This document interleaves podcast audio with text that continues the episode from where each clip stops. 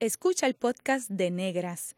Este programa se emite los viernes a las 3 de la tarde por Radio Universidad de Puerto Rico en el 89.7 FM San Juan y el 88.3 FM Mayagüez. Todo un mundo de música e información. Cadena Radio Universidad de Puerto Rico presenta Negras, producido por Colectivo ILE, un espacio para visibilizar proyectos antirracistas y educar de forma crítica e informada sobre la negritud y la racialización.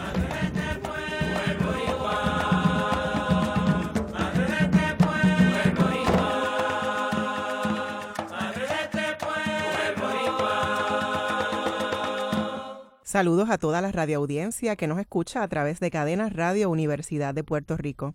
En esta edición de Negras, les saludan Bárbara Idaliz Abadía Resach y Gloria Sacha Antonetti Lebrón. En este programa que dedicamos a Pura Teresa Belpré, la primera bibliotecóloga boricua en Nueva York, nos regocijamos al contar con la presencia de cuatro estudiantes universitarias que trabajan temas relacionados a la negritud y procesos de racialización en sus proyectos académicos de investigación. Nos acompañan Miriam Franje Morales Suárez, nació en el pueblo de Guayama y se crió en Arroyo, Puerto Rico. Obtuvo un bachillerato en Psicología y Salud Mental de la Comunidad de la Universidad de Puerto Rico en Calley. Actualmente realiza una maestría en Psicología Social Comunitaria de la Universidad de Puerto Rico en recinto de Río Piedras. Además de investigar temas sobre identidad, racialización y movimientos sociales en Puerto Rico, pertenece a la Junta del Centro de la Mujer Dominicana y se dedica a facilitar procesos comunitarios con mujeres y jóvenes en el sur de la isla. También nos acompaña Kiana Soto Andrades, que nació en San Juan, Puerto Rico. Cursó estudios en el extinto Colegio Evangélico Dr. Charles Moller. Tiene un bachillerato en diseño ambiental y en mayo de 2019 completó una maestría en arquitectura, ambos en la Escuela de Arquitectura de la Universidad de Puerto Rico, recinto de Río Piedras. También nos acompaña John Maldonado León, estudiante subgraduado de Sociología en la Universidad de Puerto Rico, recinto de Río Piedras. Sus intereses académicos se centran en los medios de comunicación masiva y la representación de cuerpos transgresores y racializados, en específico cómo se representan las mujeres negras transgéneros en producciones culturales contemporáneas. Su proyecto de investigación se titula Necropolíticas, Mujer Negra Trans en la serie Orange is the New Black, que realiza bajo la mentoría de la doctora Bárbara I. Abadía Resach y también nos acompaña Joana Hernández Pérez, que culminó su bachillerato en Sociología de la Universidad de Puerto Rico, recinto de Río Piedras, en mayo de 2019. Estudia cómo los performances de identidad pueden reproducir y subvertir simultáneamente entendidos hegemónicos de raza, género y nación. Su tesina, Rewriting, Racialized and Gender Scripts, Contemporary Bomba Practices and Discourses in Puerto Rico, explora las maneras en que grupos de nuevo movimiento de la bomba puertorriqueña incorporan a sus prácticas libretos racializados y de género auspiciados por el gobierno o que resultan del legado de ese auspicio. Joana comenzará estudios doctorales en sociología en la Universidad de California, Los Ángeles, UCLA, en septiembre de 2019. Bienvenidas a nuestras cuatro invitadas de honor de hoy. Eh, para que la radioaudiencia les conozca un poco más, eh, nos gustaría saber dónde estudiaron antes de ingresar a la Universidad de Puerto Rico. Eh, buena, mi nombre es Joana, yo soy del pueblo de Bonito y antes de venir a Río Piedras, yo estudié un año de bachillerato en la Universidad de Puerto Rico en Calley y antes de eso completé mi escuela superior en la Escuela Bonifacio Sánchez Jiménez de Bonito. Así que el pueblo de las flores. Sí. Muy bien. Um, hola, mi nombre es John Maldonado este, y yo cursé mi estudio en los Estados Unidos. Eh, mayormente este, los cuatro años que estuve, estuve tres años ¿verdad? de mi estudios um, de high school. Estuve en Texas, en, las, en la ciudad de Waco, y luego me mudé a California por un año para, para terminar mi último mi último año en la ciudad de Fresno, California, en Sunnyside High School. ¿Pero estudiaste a nivel primario y secundario en Puerto Rico? Aquí, sí, en una escuela que se llama Bayamón Military Academy. Ok. bien. Y buenas, yo soy Miriam y mi escuela superior la hice en la Escuela Natividad Rodríguez González, en el pueblo de Arroyo, eh, producto de escuela pública desde kinder hasta ahora mi maestría. Muy bien. mi nombre es Kiana Soto Andrade. Eh, yo cursé desde cuarto a cuarto año en el Colegio Evangélico Dr. Charles Moller en Santurce. Eh, y pues nada, luego de eso entré a la, a la UPR. Qué bien. Pues eh, nos gustaría entonces saber a qué programa académico pertenecen cada uno de ustedes ahora en la Universidad de Puerto Rico. Pues yo me acabo de graduar eh, de la Universidad de Puerto Rico eh, en mayo con un grado en sociología, un bachiller de sociología y entro en septiembre al programa doctoral de sociología en la Universidad de California en Los Ángeles. Yo estoy en mi cuarto año de estudio en sociología con un énfasis en estudios de género.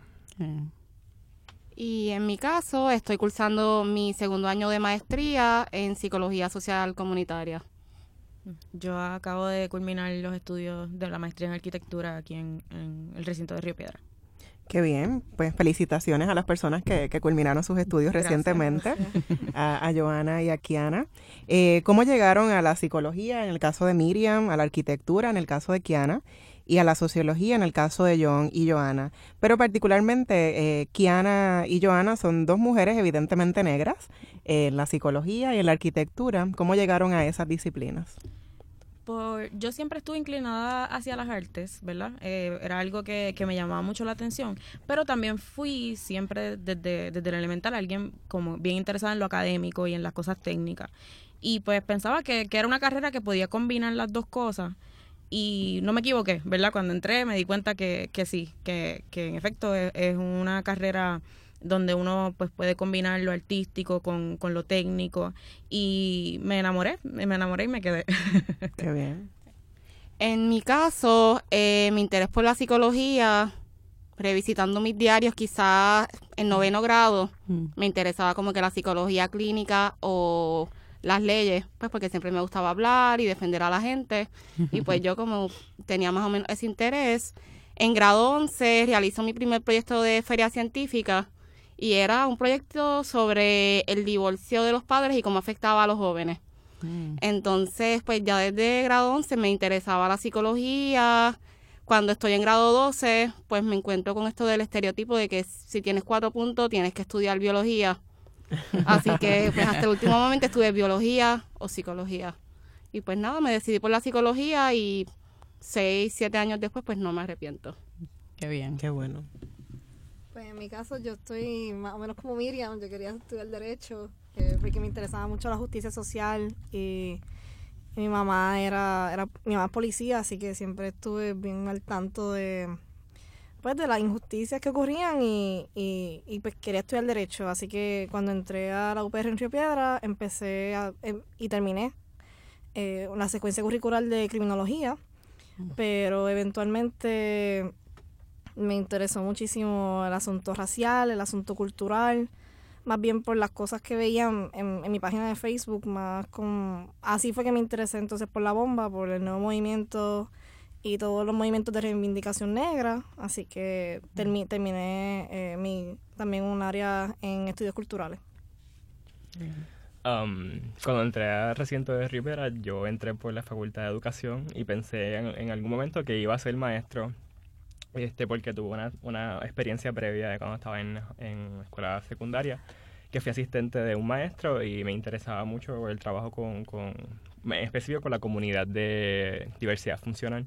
Y pensé que, que esa era mi, mi, mi carrera y que, iba a ser maestro, pero después cuando entré y empecé a tomar el curso en la universidad y tomé el curso de introducción a las ciencias sociales, este, una de las la profesora que me dio el curso era, este, había cursado su estudio graduado en sociología y ella entre sus temas, ¿verdad? Que los temas que discutimos en la clase, pues ella tocó mucho el feminismo y tocó mucho las teorías queer, tocó temas sobre la racialización, entonces a mí eso me, me, me, me, este, me interesó mucho y yo decidí este, cambiarme rápidamente porque dije, esto es mi pasión, esto es lo que a mí me encanta, me encantaría hacer en un futuro, estudiar estos temas sociales, estos fenómenos. Qué bien. Y que de hecho se pueden estudiar también desde la educación. Exacto. lo, lo, digo, pero desde la perspectiva sociológica, ¿no? Que me, interesó mucho su mirada. Qué bien.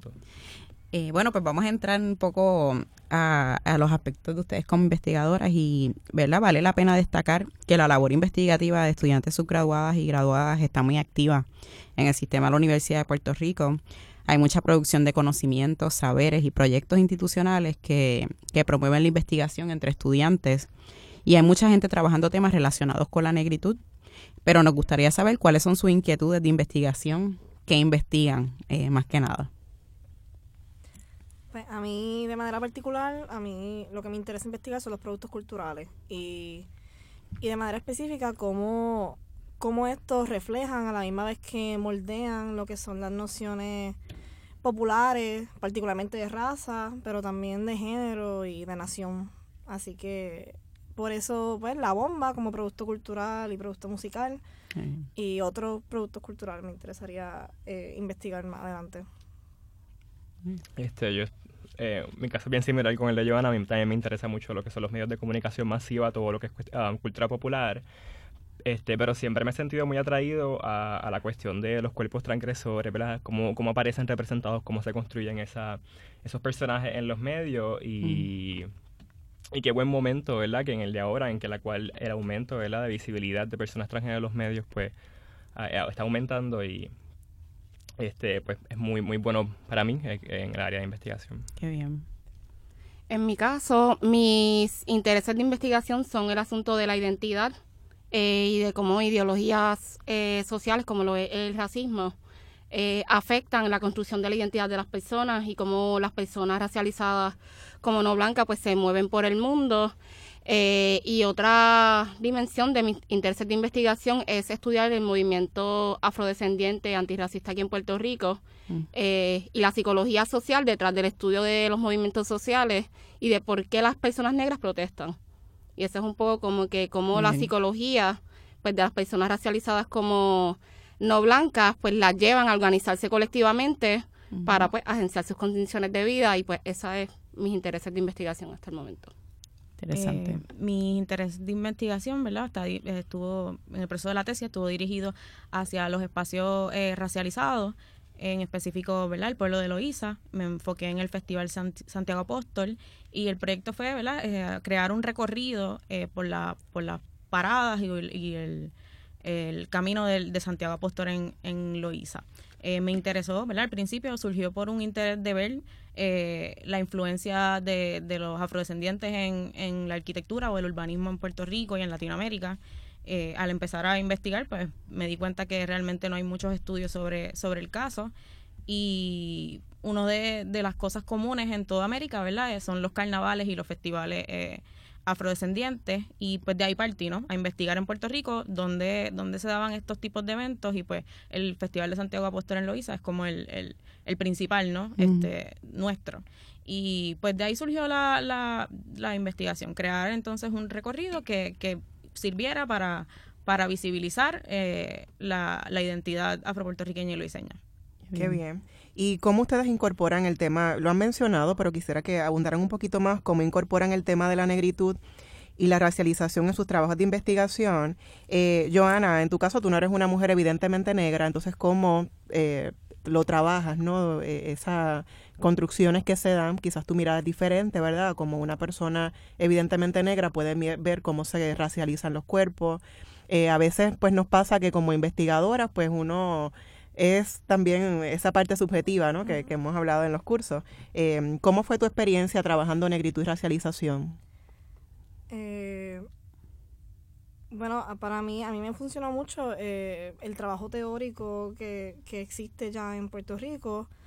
yo me dejé llevar mucho por el trabajo de Isa Gorro, por cómo se, se construye, cómo se escriben los libretos de la negritud por parte del Estado y luego son utilizados por pues, por otra agencia, también el propio trabajo suyo, eh, el, nuevo movimiento de la bomba puertorriqueña fue crucial para mi andamiaje teórico. Y, y tal vez la, una de las partes de los retos más grandes de la investigación era ver cómo yo describo a las personas que veo en las actividades desde mi subjetividad. Así que, pues luego de conversarlo muchísimo con mi mentor Jorge Giovanetti, pues decidí adherirme a, la terminología que utiliza Jorge Duani, que la terminología coloquial puertorriqueña de pues mulato, trigueño, eh, negro, jabao, que tenía sus limitaciones, pero dentro del proyecto que tenía, pues pienso que me, me funcionaba. Okay. Y en el caso tuyo, John, ¿cómo trabajas la racialización y particularmente las necropolíticas? Exacto, yo trabajo mucho el trabajo de, de Achille Membe um, sobre eh, las políticas de la muerte, um, que él introduce como un concepto este eh, que va en contra ¿verdad? Del, concepto de biopolítica, o sino que están como ahí, o sea, es la otra parte de la biopolítica, um, de la, la, la cómo, los, cómo se construyen unos cuerpos desechables, unos cuerpos que no tienen valor social, que son, son descartados, que se dejan morir. Mm. Este, y además de eso también, este, parto también de mucho del trabajo de Kimberly Crenshaw, ¿verdad? Sobre la teoría, um, sobre la teoría y los el concepto de interseccionalidad, um, que ya introdujo, ¿verdad? Por la década de los 90 eh, y también este trabajo, como mi investigación tiene que ver con el sistema penal de los Estados Unidos, um, el trabajo de Lloyd que también él tiene una serie de trabajos que discute el, el, concepto de raza, pero también lo amarra con lo que sería el sistema este penal de los Estados Unidos. Ok, qué bien. Y Miriam, ¿cómo pues te acercas a la racialización y a la negritud? Eh, pues por lo menos en los trabajos que he realizado, eh, el asunto de la racialización y las personas negras son el sujeto de estudio. Este, y las instituciones sociales, pues que impiden el acceso, el avance, el desarrollo de las personas eh, racializadas, eh, pues es el, centro de estudio, por lo menos mi, en mi disciplina, lo que yo intento hacer es, más allá de lo descriptivo, de las dinámicas sociales que están ocurriendo, adentrarme más en lo que son las emociones, en lo que el papel que juegan las ideas y las dinámicas sociales con las personas, tanto individualmente como colectivamente. Este, y pues son el centro. Eh, la diferencia es que pues eh, yo intento eh, ver la diversidad dentro de las personas racializadas. Vamos a decir, no es lo mismo para una mujer de tez clara que para una mujer negra de tez, de tez más oscura, una mujer queer, lesbiana, trans. Eh, pues un poco ver esa, esas diferenciaciones y pues en el nivel individual y en el nivel colectivo. Ok, en tu caso, eh, Kiana. Sí, en mi caso, en cuestión ¿verdad? De, los espacios, ¿no? Eh, una cosa fue estudiar la racialización de, de, los espacios y otra pues también estudiar la identidad. Cómo podemos eh, reflejar identidad a través de, de, de, los espacios. Un libro que me ayudó mucho fue Place and Placelessness de Edward Relf él identifica, ¿verdad?, que un, para ser un espacio identitario necesita eh, estar relacionado con el contexto de las personas que habitan el espacio, de sus símbolos, de, de, de todo lo que ellos piensan ¿no? que, que los representa y que tanto el espacio hace la persona como, como la persona al espacio. Y pues eso eventualmente lo apliqué en, en el proyecto de tesis en, en Loiza. Yo creo que para, para redondear este segmento, ¿cómo ustedes definen racialización? Porque lo hemos mencionado mucho y para los radioescuchas que no conocen este término teórico, ¿cómo ustedes brevemente, cómo podrían definir racialización o cuerpos racializados?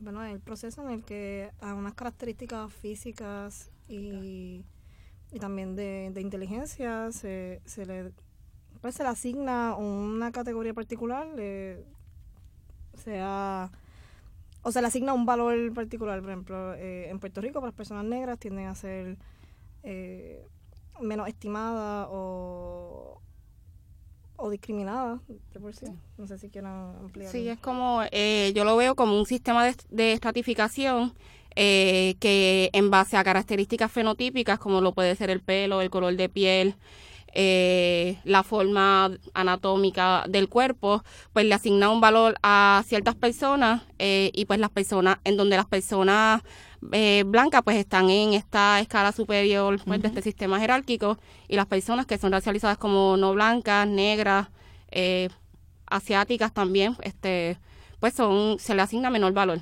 y pues eso redunda en el acceso al poder, el acceso a servicios esenciales y pues impacta la manera en cómo se mueven cotidianamente. Y en mi campo de estudio, ¿verdad? Que sería el espacio, pues se puede observar cómo espacios racializados tienden a tener este menos eh, acceso a transporte público y diferentes tipos de beneficios que otros pueblos y otros lugares tienden a, a tener.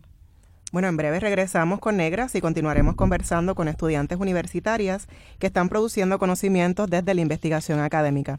Sigue en sintonía con Radio Universidad de Puerto Rico. Está escuchando el podcast de Negras. Este programa se emite los viernes a las 3 de la tarde por Radio Universidad de Puerto Rico en el 89.7 FM San Juan y el 88.3 FM Mayagüez. Todo mundo de música e información. Usted está escuchando Negras, inspiradas en la grandeza de nuestras ancestras.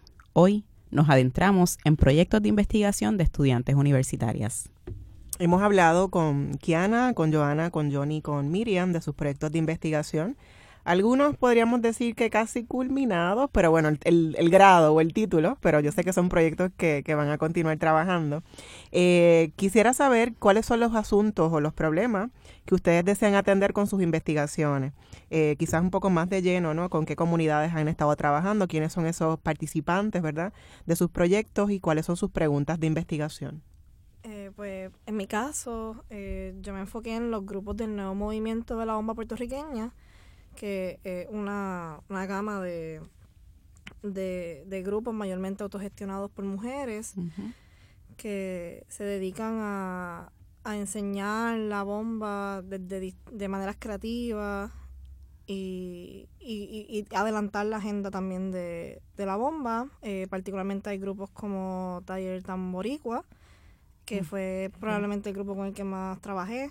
Eh, también fui a algunos bombazos abiertos del grupo de, de la Escuela de Bomba y Plena de Caridad Plena de Cepeda y también participé de festivales abiertos como el Festival de Bomba y Plena en Atillo. Así que esa fue más o menos como la, la comunidad en la que... ¿Y qué te preguntaba, Joana? ¿Cuál era tu pregunta de investigación principal? Pues a mí me interesaba ver cómo estos grupos incorporan los libretos racializados de la bomba.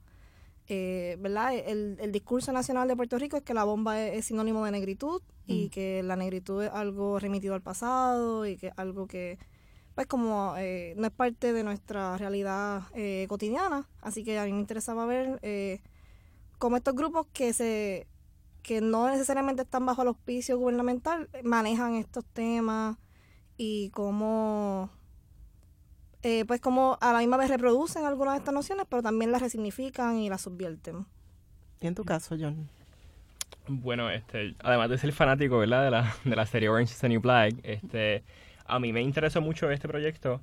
Ah, me, este, perdón, me interesó mucho el encarcelamiento de las mujeres transgénero porque en realidad ha habido este en los Estados Unidos y este y en Puerto Rico yo no sé es, cómo es el caso porque en caso eh, la estadística y la información en Puerto Rico es tan, escasa y, verdad eh, yo creo que no existe verdad este asunto verdad este información sobre esta comunidad pero en mi análisis textual de la serie, ¿verdad? Haciendo un enfoque en el personaje de Sofía Berset, que es una mujer negra transgénero encarcelada en la, prisión ficticia de Litchfield, a mí me interesaba mucho, ¿verdad?, cómo la serie va construyendo, ¿verdad?, este, el personaje de ella y las problemáticas a las que ella se enfrenta.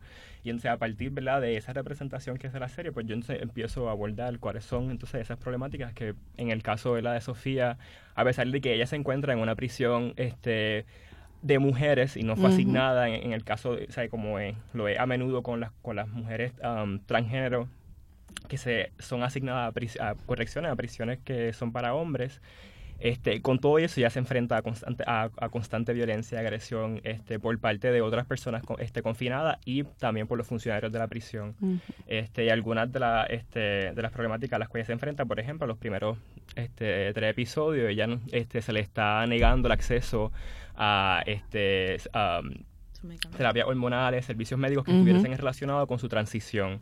Este, a partir de ahí, pues, desarrolló una serie de preguntas, ¿verdad? Como a qué forma, este, ¿verdad? Estas que mencioné, a qué formas de discriminación este, Sofía Versus se, se, se enfrenta en el contexto de la cárcel, en qué contexto institucional se desarrollan y se manifiestan estas políticas de la muerte, como antes mencioné de Achille Membe, este, sobre el sujeto transgénero este, racializado, encarcelado, cuál es la implicación de los diferentes este, actores involucrados, entiéndase los administradores de la prisión, la compañía privada, que en este caso es este, la que se encarga en manejar ¿verdad? cuánto, qué comidas reciben las confinadas, qué tipo de servicios médicos reciben, la ropa, este, etcétera. Um, cómo responden las mujeres, este, también negras transgénero, no, no, solamente el personaje de Sofía, sino también las otras confinadas, a, también a estos sistemas de opresión que también las están, la están oprimiendo por, por, cuestión de género, por cuestión de raza, por cuestión de identidad este, de género y um, de sexualidad y um, cómo podríamos este, comparar este, esto con, con la, un caso, este, la realidad. Sí, no, y también todo lo que está ocurriendo hoy día eh, en Estados Unidos particularmente los asesinatos de mujeres trans, ¿verdad? Que, que, que la verdad es que es terrible lo que está pasando, o sea, que, que no es tan lejos de lo ficticio que Netflix pueda producir, ¿verdad? Eh, que, que, están pasando muchos casos eh, y, es una violencia institucional la que están sufriendo muchos cuerpos trans. Y son de mujeres negras transgénero específicamente. Esos son los, objetos de, de, la, de estos crímenes y de estos asesinatos que ya en Estados Unidos lo que va del año ya han muerto seis mujeres, una de ellas... Han sido asesinadas. Asesinadas, perdón, han sido asesinadas. este, que en, una de ellas es Leilin Polanco, este, um, que recientemente fue asesinada en está, estando encarcelada en una prisión para hombres. Una mujer que ya había este, pasado por una serie de, procesos este, quirúrgicos, este, químicos, para ella sentirse más cómoda en su cuerpo, ¿verdad? Una mujer que ya pues, no no pertenecía a ese espacio y, ya, y murió. Y murió en manos de, otras personas confinadas en ese espacio.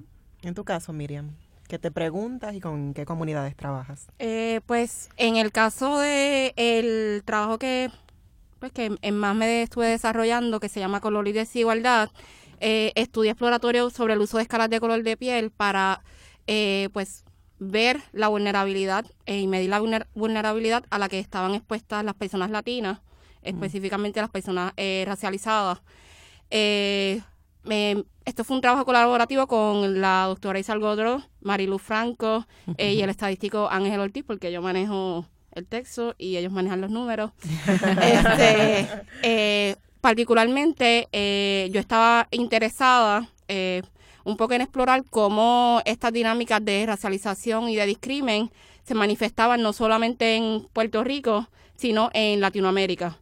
Eh, muchas veces escuchamos que lo que es la racialización, el racismo, eh, la falta de acceso a servicios, eh, pues se da, es una cuestión de Estados Unidos. este, si eso pasa allá y aquí no. Aquí no pasa.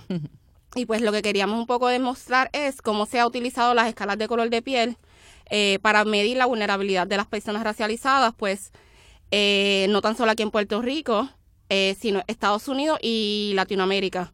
Y un poco pues ese era mi, mi sujeto de estudio. Esos escritos que se habían hecho eh, para un poco decir pues las personas que son negras o de color de piel más oscuro están eh, más expuestas a eh, tener poca acceso a educación, a tener poco acceso a servicios de salud. quizás no te los nieguen cara a cara, pero tú no te vas a sentir cómoda yendo a un centro de salud en donde vayas a ser discriminada. Claro. pues por cómo te ves, eh, el acceso a vivienda, el que la persona ni siquiera te quiera mostrar el espacio porque eres una persona negra. este Y pues esas eran, eran preguntas que queríamos contestarnos si era posible que las personas negras pues fueran discriminadas pues por su color de piel. Eh, y un poco estos textos y lo que ya nosotras sabíamos, eh, pues nos decían que sí, pero necesitábamos las escalas de color de piel para probarle a cierto sector de personas eh, pues que sí ocurría pues en términos cuantitativos. Eh, y eso es un poco, pues, un poco como nosotras recogemos esa información y lo llevamos a entidades pertinentes que puedan hacer algo al respecto. Ah. Este, que es un poco lo que intenta hacer el censo, pero no puede llegar a, pues, a esa a esas acciones porque las categorías pues no estaban diseñadas para personas que pues estamos aquí en Puerto Rico. Este, y pues es un poco en lo que se ha trabajado con ese proyecto. ¿Y en tu caso, Kiana? En mi caso, mi objeto de estudio ¿verdad? fue el, el, festival como tal. La, estudié tanto la historia como pues el recorrido, las paradas, eh, eh qué se hace cada día, eh, etcétera. Eh, tuve la oportunidad de, entrevistar a la mantenedora de, Santiago de los Niños y a, y a una de las personas que hace la procesión. Pues fue bien importante, ¿verdad? investigar tanto la historia, que es este una historia de, de cómo, cómo se mezclan las diferentes religiones, ¿no? Y, que, y cómo, cómo Santiago es un santo típico de Loíza, ¿no? es un, santo original del, del pueblo. Eh, y cómo entonces durante las fiestas, ¿verdad? Las personas se adueñan de, de la calle, de un espacio eh, que, que, que por sus características urbanísticas quizás es un tanto agresivo, pero, pero nos adueñamos de él cuando, cuando, cuando pasan las fiestas de Santiago. Eh, nada, tuve la oportunidad entonces de ir al pueblo, a estudiar todo, todos los espacios donde se llevan a cabo las actividades y, proponer entonces un, recorrido y utilizar diferentes, diferentes herramientas urbanas para poder mejorar esa calidad de, del espacio y mejorar entonces las dinámicas que, que se dan en el pueblo de Loíza. Bien, y pudieran hablar un poco y verla y de manera breve cuáles eran sus hipótesis en cada una de las investigaciones que trabajaran. Kiana, si quieres continuar. Eh, bueno, pues una, una de, de las hipótesis que tenían era que este, cuando de las primeras visitas era bien evidente que el pueblo estaba bastante segregado, no, no es cómodo caminar desde el principio del pueblo de Loíza hasta la final de 187, que hasta donde se extiende eh, el, el proyecto de la carretera 187. Y pues, pues era eso, ¿no? Hay una, hay una mm, eh, una desintegración urbana y, y, no hay una comodidad, no hay, no hay, no están, no está el espacio, porque muchas veces nosotros pues nos preguntamos o no sabemos, ¿no? Este, qué, qué aspecto, qué tiene que ver el urbanismo con la raza, qué tiene que ver la arquitectura con la raza, pues muchas cosas. Eso, eso, eso delimita el diario vivir de nosotros. Eh, yo no tengo sombra, no tengo una, una acera cómoda donde caminar, este, y todo eso, pues, debido a faltas de fondos que no llegan al pueblo, etcétera, y las razones, pues, sabemos espacios racializados. Entonces, en el proceso de, investigación me di cuenta que realmente sí es, sí es, eh, fatal, ¿no? Eh, este último año eh, Loisa abrió por, por primera vez su, su oficina de planificación, que no existía y, y realmente eh, quitaron fondos para arreglar las aceras y arreglar las calles que parecen cosas triviales, pero la realidad de la, del asunto es que trabaja en nuestra, en nuestra psique y no es lo mismo caminar por las aceras de la 187 que caminar aceras en condados, anchas, con árboles grandes, que nos dan una comodidad. Y uno, pues, pues sí pude probar entonces que es, que es necesaria la intervención. Sí, muy interesante que eh, el fenómeno que se da en Loíza es que hay solamente una carretera de acceso. Eh, así que eso es muy importante también, en, me imagino, en el proceso de hipótesis de tu proyecto. La, historia del, del, pueblo, ¿no? Como tal, que estuvo eh, por su por su naturaleza geográfica mucho tiempo no tuvo acceso, este, no, no había acceso cómodo, ¿no? Tenían que utilizar el ancón y diferentes diferentes este, medios para de transporte bastante difícil hasta los 80, que entonces se realiza el puente de Piñones a, al pueblo de, de, de Loíza. Pues en mi caso, el, en el proyecto, eh, no necesariamente, necesariamente partíamos de lo que es una hipótesis, pero sí ya teníamos una evidencia eh, cualitativa eh, pues de los retos, el discrimen y la vulnerabilidad que padecían las personas pues negras y racializadas como no blancas eh, entonces partimos de la premisa de que ya en Puerto Rico se, presenta, se presentaban unos retos metodológicos para estudiar el, estudiar el asunto de la racialización, el racismo, eh, como ya saben, el censo de los Estados Unidos y como las personas en Puerto Rico pues se han categorizado entre el 2000 y el 2010 entre un 8 a un 12%, dicen que son negros cuando serían como que 300 mil personas, personas, algo así. eh, y entonces, pues nosotras sabíamos ya que las escalas de color de piel iban a abrir una ventana de posibilidades para nosotras poder hacer análisis en distintas dimensiones, como lo era la salud, que era el propósito inicial, la vivienda eh, y lo que era la, la, educación. Entonces, pues nos enfocamos en buscar cómo nosotras íbamos a probar eso eh, de manera cuantitativa. Eh, y en ese, en ese intento lo que hicimos fue probar esta escala de color de piel que iba del 1 al 6, en donde el 1 era tonalidad de piel más eh, clara y el 6 era la tonalidad de piel más oscura, y hacer un estudio piloto en el que las personas pues contestaran eso, eh, pues en lugar de, bueno, y contestar la escala tradicional o las categorías tradicionales del, del censo, y que contestaron pues si habían sentido discrimen por su apariencia racial.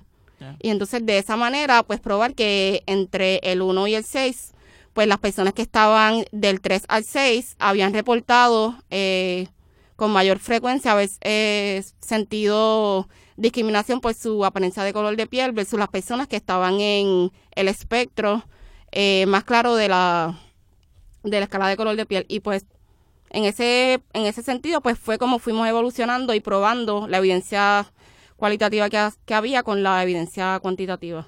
O sea, fue como una evolución, no una hipótesis como tal. Bien. Eh, ¿Tienes alguna, verdad, eh, John? ¿Cuál era tu hipótesis en el proceso de investigación? Bueno, yo me enfoco mucho en los sistemas de opresión, en este caso, ¿verdad? En, el contexto de las cárceles que, oprimen a las mujeres este, negras extranjeras y, y yo um, y partí de la hipótesis ¿no? que, esos sistemas de, opresión este, que se que operan en la, que están en la, en la que se dan en, la, en el contexto de las cárceles operan a partir de una lógica heteronormativa este que desvaloriza las vidas este, de, de, aquellos cuerpos que este, transgreden esas líneas este, del binario, del género, que tiene que ser masculino, que tiene que ser este, femenino y que tienes que haberte quedado con ese género que se te asignó a ti al nacer. Este, y a partir ¿verdad? De, de esa transgresión, este, el sistema penal este, lo, este, pues decide, ¿verdad? Que tu vida este, no tiene ningún tipo de valor porque tú no te, este, no te adhieres a los patrones, ¿verdad? Este, heteronormativos que, que rigen en, en esa institución. Mm, muy bien. En tu caso, Joana, ¿cuál fue tu hipótesis?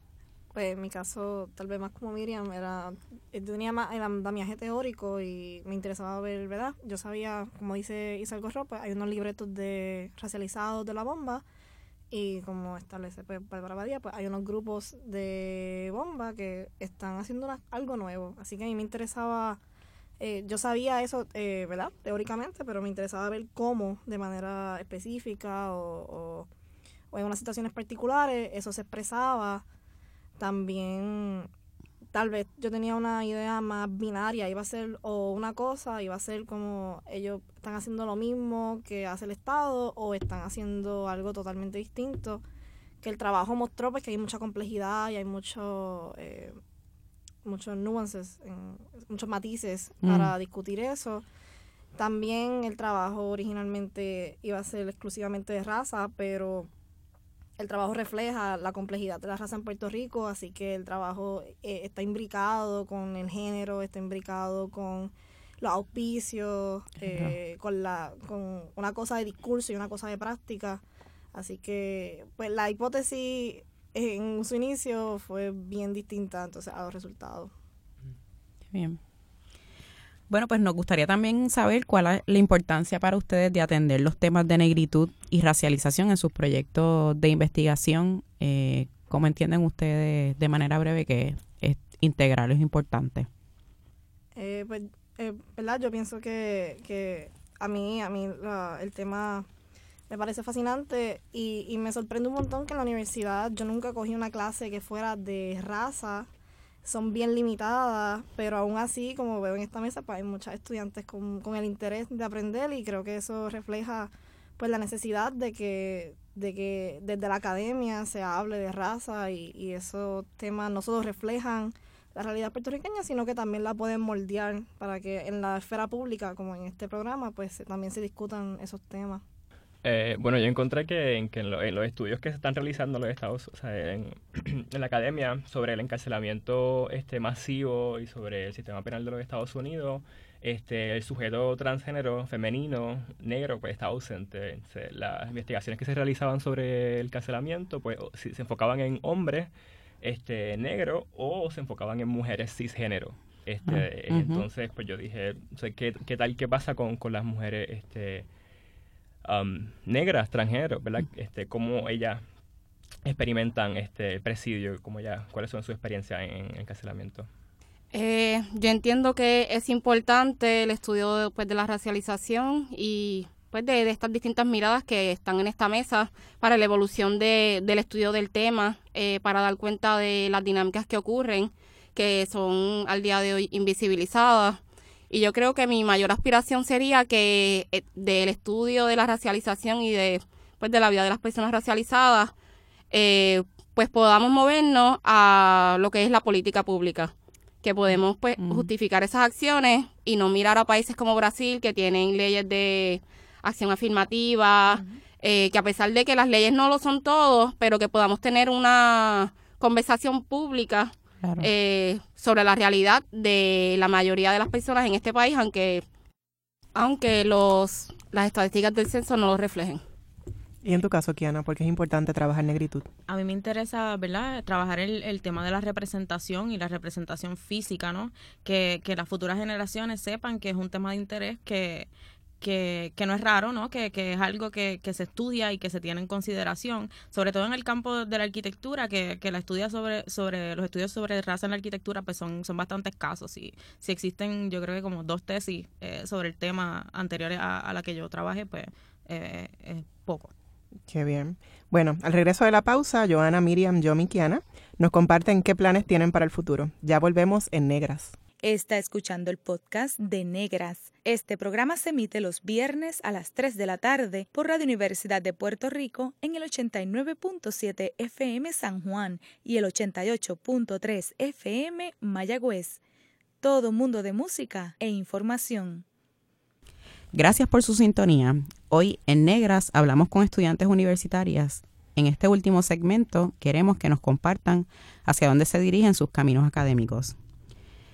Queremos saber qué falta por investigar y cómo pueden motivar a otras personas a investigar sobre negritud y racialización. Este, John, cuéntanos. Um, en el caso ¿verdad? que yo me encontré ¿verdad? dentro de las limitaciones de investigación es que en Puerto Rico para tú estudiar este, la, la, la, la población encarcelada, en este caso de las mujeres negras este, este, encarceladas, pues la, la, información es bien escasa, es, es bien limitada. Entonces, no hay información de eso, no sabe dónde este, han sido, si han habido en realidad mujeres negras encarceladas, porque es que cuando van a la cárcel pues no se les reconoce su, su género, su, su, identidad de género. Uh -huh. Son automática, este, automáticamente categorizadas, ¿verdad? Y puestas en una institución a partir de ese género que aparece en su certificado de nacimiento y, y eso pues no permite que uh -huh. investigaciones de ese caso se den en Puerto Rico. Pero yo espero que mi, mi, mi investigación que, que incorpora, ¿verdad? Otro, otro um, componentes. Otros elementos, este, claro. Otros elementos exactos como, como lo es este, la serie de televisión, pues tal vez podamos trabajar este, cuestiones que, que no, no necesariamente estén vinculadas con la cuestión del encarcelamiento, pero que sean con, con las mujeres negras extranjeras. A ver, porque yo sé que en Puerto Rico hay una comunidad mm. grande mm. y que debe ser investigada, que hay mucho, mucho por, por, por expandir ahí. Eh, Miriam. Eh, bueno, algo que, una pregunta que estaba en mi mente y que siento que falta por investigar, eh, pues es el movimiento social antirracista en Puerto Rico, afrodescendiente. Eh, la pregunta que parece tan sencilla de por qué las personas negras protestan en Puerto Rico, un mm. poco para romper con ese mito de que en Puerto Rico no hay eh, racismo. Mm. y un poco adentrarme en eso, que es algo que no todo el mundo en el área de psicología ha tenido acceso pues un poco a, a estudiar eso, eh, añadir mucho más la dimensión de género en, en, mi trabajo académico, más allá de, pues, de las acciones comunitarias que llevo a cabo, pues añadirle en mi trabajo académico, porque sabemos que el movimiento afrodescendiente en Puerto Rico está feminizado. Mm. La cara de ese movimiento son mujeres negras. Claro. Y pues un poco estudiar las dinámicas que las han llevado a ellas a eh, ser advocates. Uh -huh. Este pues por la, el derecho de las personas negras de ocupar pues como este ustedes muy bien dicen su justo lugar en la sociedad y pues hacia eso me dirijo eh, pues analizar esa dimensión psicológica de cómo las personas y las mujeres negras se mueven colectivamente en el mundo Qué bien y bien yo creo que interesante que el, el poder vincular sí. desde sus investigaciones porque yo creo que eh, contestando un poco a, la, a, tu pregunta de por qué las personas sí. negras eh, protestan o qué otras cosas utilizan para protestar desde su cuerpo, Exacto. desde la bomba, desde los espacios. Uh -huh. Yo creo que eh, sí. va, va dándonos una mejor, eh, una mejor noción. De, es, un, de es un reto, pero es algo que tenemos que hacer. Porque si no nos enfrentamos a ese reto, pues nos vamos a quedar con estas lecturas básicas, uh -huh. predominantemente de personas blancas, que quizás no eh, respondan a nuestra realidad o algo que nosotras queremos ver en eso que estudiamos o que otras personas en el futuro pues quieran estudiar y quieran entender mejor. Muy bien. Joana, ¿qué falta? ¿Qué falta sí. por investigar? Yo creo que eh, apenas estamos rayando la superficie ¿no? de todos los temas que, que se puedan investigar y, y, de todos los asuntos por atender, eh, particularmente desde, desde lo que yo estudié, desde la bomba, eh, a mí creo que algo que, que me guarda la, la mente el, eh, la cuestión de los auspicios también, de cómo entonces hay es una negociación, es un proceso de los grupos de bomba y, ¿verdad? Porque todo movimiento necesita un financiamiento uh -huh. de alguna manera, son grupos autogestionados, pero pues, hay unas negociaciones también con la empresa privada, ya que el Estado pues está en crisis o eh, es más limitado. Así que yo considero que ese, esa imbricación del sistema económico con, el movimiento es, vital y también creo que, que es bien importante eh, estudiar lo cotidiano también porque eh, desde, desde, desde, las, esas microsituaciones que esas micro, microsituaciones reflejan eh, lo macro y reflejan el racismo institucional también y, y creo que creo que eso es un área bien importante que falta por trabajar también. Bien, Kiana. En mi caso, ¿verdad? En arquitectura, nuestro el, el, año para realizar la tesis tenemos un primer semestre de investigación y un segundo semestre para realizar el proyecto como tal, que pues el, el, el proceso de investigar es un poquito más, más corto, pero pienso que me gustaría investigar mucho eh, la, el rastro de África en, en nuestro tejido nuestros tejidos urbanos, eh, tanto en Loíza como fuera de Loíza, Santurce, este lugares eh, conocidos, ¿verdad? Por, por, por, ser habitados por personas negras. Pues me gustaría ampliar en eso, en esa, qué, qué tenemos de África en la arquitectura, en lo construido, en cómo nos organizamos, ¿verdad? El, el batey, cómo, cómo, cómo, se re, cómo, no, cómo nos hemos organizado a través de, del proceso de, de la esclavitud hasta, hasta, hasta la actualidad. Eso me, me interesaría mucho yo creo que todo lo que plantean cada una de ustedes es súper importante y, y, esperamos que, que, la universidad o las universidades sean espacios para seguir ejerciendo esta eh, función de, de, investigar, de, de rebuscar, de, de, saber lo que está pasando con estas comunidades que han sido marginalizadas, ¿verdad? Como, como bien ustedes han planteado. Kiana, eh, estudiar las comunidades y esos tejidos urbanos, como mencionaste, es súper importante, pero ¿Qué falta para que tu proyecto se concretice en Loíza? Ese recorrido del Festival Santiago Apóstol, ¿qué necesita para, para que lo podamos ver en, marcha? Eh, bueno, primero que nada, ¿verdad? Sería un apoyo desde el Estado y, un, y desde el municipio, ¿verdad? Sobre todo, una de, la, de las cosas que hablamos en el último jurado era incluir a las comunidades en el, en el proceso de, de de darle programa a los espacios, en el proceso de construcción, porque hay mucho talento en Loíza de gente que, que, que trabaja, que sabe construir, que sabe hacer diferentes cosas. Y creo que un paso sería empezar a, ¿verdad? a, preguntarle a las comunidades cómo ellos pueden ser parte de, del proceso de, de, llevar a cabo este recorrido y pues una vez teniendo ¿verdad? ese ese ese approval de la de la de las comunidades empezar a, a, buscar ¿no? el, el, apoyo entonces del municipio y del estado que sería eh, crucial. Yo creo que eso es importante para todas las disciplinas, sociología, psicología, antropología, de la arquitectura, el que qué es lo que las comunidades necesitan, pero porque ellos plantean cuáles son sus necesidades. No llegar, ¿verdad? Como decimos en antropología, como antropófagos a comernos a la gente, sino cuáles son, cómo podemos servir, ¿verdad? De articular proyectos pero gestados desde las comunidades. Claro, que, es importante. que sea un proceso comunitario participativo y real. Exacto. Que nada.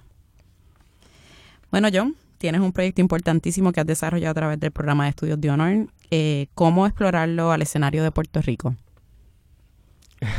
Como había mencionado, en realidad, este, me gustaría en un futuro tal vez este, poder tener la oportunidad de visitar las cárceles y tal vez este, indagar un poquito más sobre este sobre el asunto ¿verdad? del encarcelamiento de mujeres negras transgénero en Puerto Rico eh, pero, ¿verdad? No, repito, ¿verdad? Y las limitaciones que hay en términos, ¿verdad? De lo que la evidencia empírica que hay, pues bien, bien, bien limitada.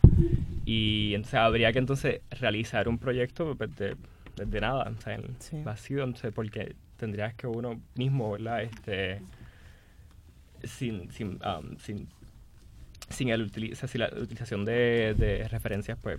O sea, o sea que tendría que crear instrumentos. Crear instrumentos nuevos, exacto. Y a partir de eso, pues, yo tal vez podría en un futuro este, expandir mi trabajo o otras personas podrían este, este, expandir el mismo de lo que yo, continuar lo que yo estoy haciendo con, con mi trabajo sobre Que también eso es algo que es bien importante, ¿verdad? Como ustedes, como estudiantes universitarias, cómo su trabajo puede servir de base para futuras investigaciones, ¿verdad?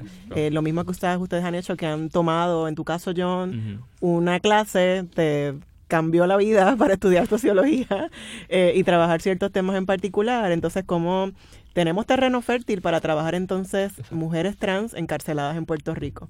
Eh, porque no hay. Así que es importante también que la gente conozca cuáles han sido esos obstáculos y esos retos con los que ustedes se enfrentan y qué cosas no hay, qué, información no tenemos en Puerto Rico que es necesaria para atender comunidades que, necesitan eh, ser atendidas en, Puerto Rico, ¿verdad? Eh, Miriam, has trabajado esa investigación que has compartido con nosotros sobre eh, colorismo y las, ¿verdad? los niveles de, color, em, que se llama Color y Desigualdad, y eres coautora, ya salió ese artículo, está publicado. así que... lo pueden conseguir si hay personas interesadas en seguir desarrollando temas. Así que eh, se llama Color y Desigualdad, estudio exploratorio sobre el uso de escalas de color de piel para conocer la vulnerabilidad y percepción del discrimen entre latinos eh, o latinex, eh, coescrito por Isar Godró, Marilu Franco, Ángel Suárez y Miriam eh, González. Miriam, ¿hacia dónde diriges tu proyecto de maestría, que es tu, el, tuyo, solito? mi nueva creación. Estoy ahora en el proceso de crear lo que es la propuesta, un poco identificar a qué personas claves voy a estar pues entrevistando, dónde voy a estar rescatando estas historias, eh, lo que es Umupuen, eh, lo que es la red de mujeres afros que surge en el año, eh, creo que es 92 o 94, una de las dos fechas. Eh, y un poco rescatar, identificar las personas claves, ya un poco con eh, Marilu Franco, lo que es Doris Quiñones, que me han estado un poco dando mentoría en términos de una metodología que sea operacional y que pueda dar cuenta de las emociones y de los mecanismos psicológicos que han estado implicados en esa movilización mm. de esas mujeres y esos grupos afrodescendientes en Puerto Rico eh, por los pasados, vamos a decir, 30 años. Me gustaría enfocarme en el aspecto contemporáneo, mm. este, porque mucho se ha hablado del tiempo del racismo, todavía falta, pero siento que nosotras tenemos que encargarnos de este aspecto contemporáneo y de lo que estamos viviendo y viendo en el momento. Así que hacia eso me dirijo. Muy bien. Joana, terminaste exitosamente tu bachillerato con la experiencia de presentar en Cuba, Estados Unidos, y desarrollar tu proyecto en el programa de estudios de honor. Ahora vas a UCLA a realizar un doctorado en sociología. ¿Cuáles son tus expectativas allá en Los Ángeles? Pues el proyecto de investigación todos los días cambia. yo no sabré qué voy a investigar hasta que me toque investigar, pero definitivamente el tema de la negritud eh, va a estar presente probablemente en el Caribe, o sea, algo que, que amplíe ¿verdad? Hacia, hacia la región. Eh, pero me interesa mucho la, las políticas culturales de Puerto Rico y cómo eso se refleja entonces en aspectos más eh, cotidianos o en situaciones micro. Así que por ahí tal vez vaya encaminada la cosa. Qué bien. Gracias a las invitadas por compartir sus trabajos e inspirar a otras, otros y otros estudiantes a investigar, que no es buscar información, copiar y pegar, es pensar críticamente, analizar, cuestionar. Gracias a investigadoras como Isar Godró, Marilu Franco, Mayra Santos Febres, Yolanda Arroyo Pizarro, entre otras, por abrir caminos. Terminamos este programa de Negras con Mayra Díaz Torres de Colectivo ILE, que leerá un segmento, eh, un fragmento de la novela La amante de Gardel de Mayra Santos Febres. Mi nombre es Micaela Thorne y soy una mujer que recuerda. Me balanceaba sobre la grupa oscura de las hembras de mi estirpe. Tenía, además, el exacto color de la caoba y no ese tinte grisáceo de las mujeres que mueren porque algo está terminando de comérselas por dentro. Me convertí en la única negra que no limpiaba pisos, que no servía comidas, que entraba por la puerta grande del hospital.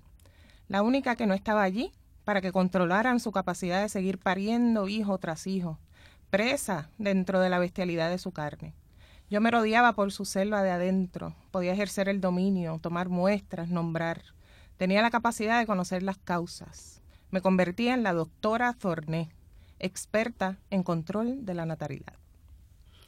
Bueno, y así nos despedimos y agradecemos a las estudiantes colaboradoras Samari García e Ilianebet Calcaño a Ixa Santos por acompañarnos como técnicas en esta edición, también a nuestras compañeras Ivonne Denis, Mayra Díaz. No olviden sintonizar Negras el próximo viernes a las 3 de la tarde. Feliz viernes a todos. Cadena Radio Universidad de Puerto Rico y Colectivo ILE presentaron Negras, asumiendo nuestro justo lugar como forjadoras de cambio.